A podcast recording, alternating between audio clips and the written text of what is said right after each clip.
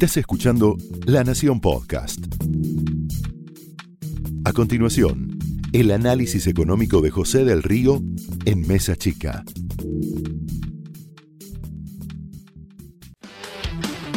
Lo decía Luis, ¿eh? Tic, tac, tic, tac.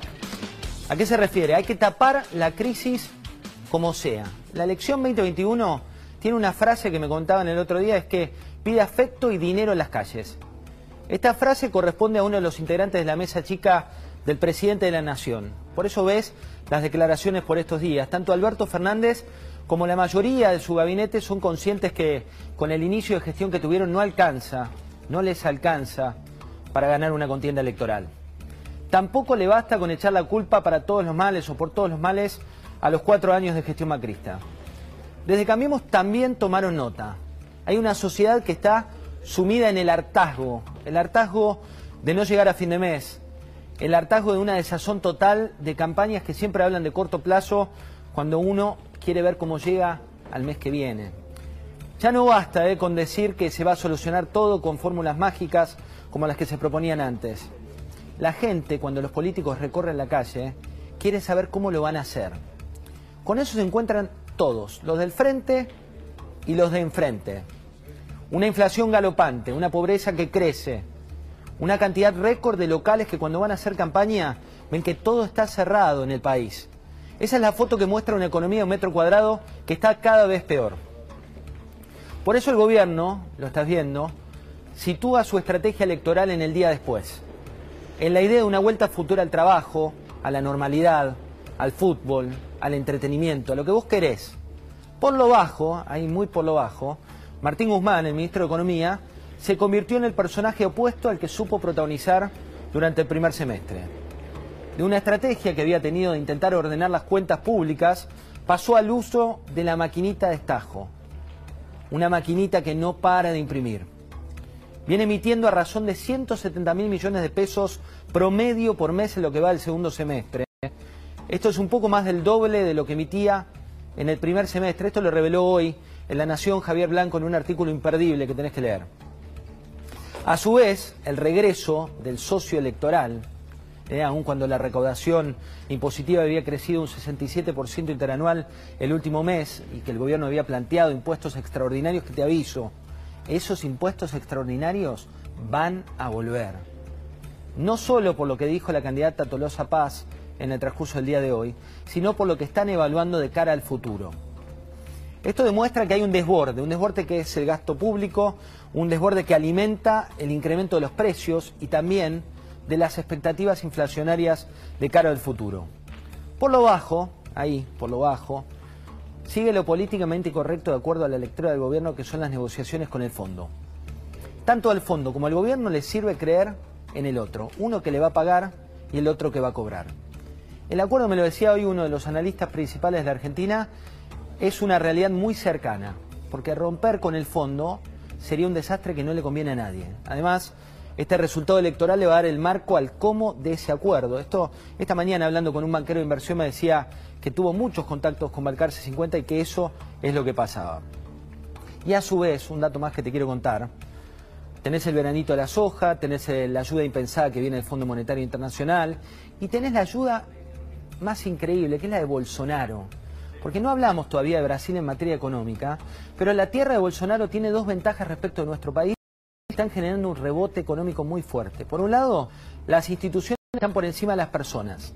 El Banco Central está manteniendo un rumbo independiente y muy distinto de lo que pasa aquí, que con el signo político cambia. Sea Lula o Bolsonaro, esa entidad está por encima. Y también hay un alza entre 6 y 7% de la economía vecina, que es la economía a la cual la Argentina destina un tercio de sus exportaciones industriales y que le pueden dar un nuevo alivio a la economía de Fernández. También está la mejora en el sector textil, en la construcción, en el comercio electrónico. Y esto te va a generar una realidad local que es que vuelven los viejos conocidos locales, empresarios de buena llegada al gobierno nacional.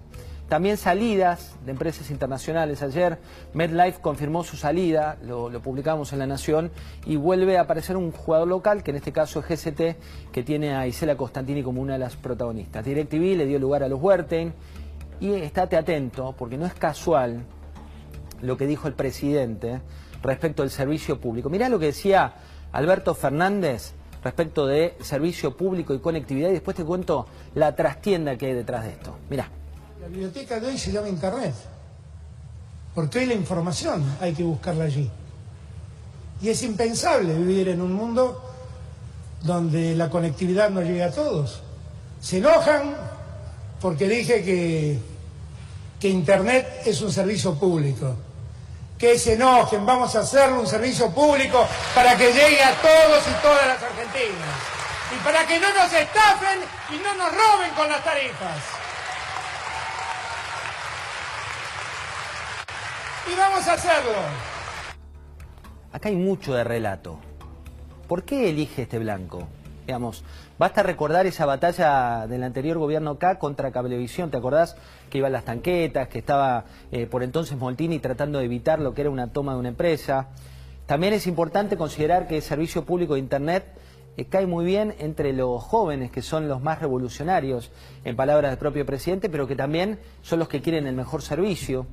En paralelo vos tenés Telefónica que eh, tiene sus activos en venta y grupos de cercanía al gobierno como el Grupo Olmos, eh, también se habla, aunque ellos lo desmienten, del grupo Vila Manzano, también se habla del grupo Prado, como algunos de los grupos interesados, y también lo que se sabe es que no cayó nada bien en la mesa chica del presidente, una declaración que dio ayer el CEO de Telecom a un medio financiero, y por eso el retruco fue mayor, por eso la idea de un servicio público. Y por último, la frase que identifica esta campaña.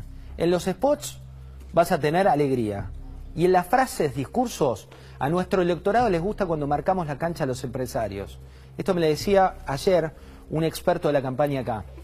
Y mientras tanto, lo último que tengo para contarte es que las reservas siguen cayendo, la alternativa de los brotes verdes, segundo semestre, la luz al final del túnel, expresiones del gobierno anterior, van a volver a aparecer en este gobierno, pero con menos margen, menos confianza internacional y con las cartas en un mazo que parecen marcadas, con un solo ganador, el corto plazo. Esto fue el análisis económico de José del Río en Mesa Chica, un podcast exclusivo de La Nación. Escucha todos los programas de La Nación Podcast en www.lanacion.com.ar. Suscríbete para no perderte ningún episodio. Estamos en Spotify, Apple Podcast, Google Podcast y en tu reproductor de podcast favorito. Seguí escuchando La Nación Podcast.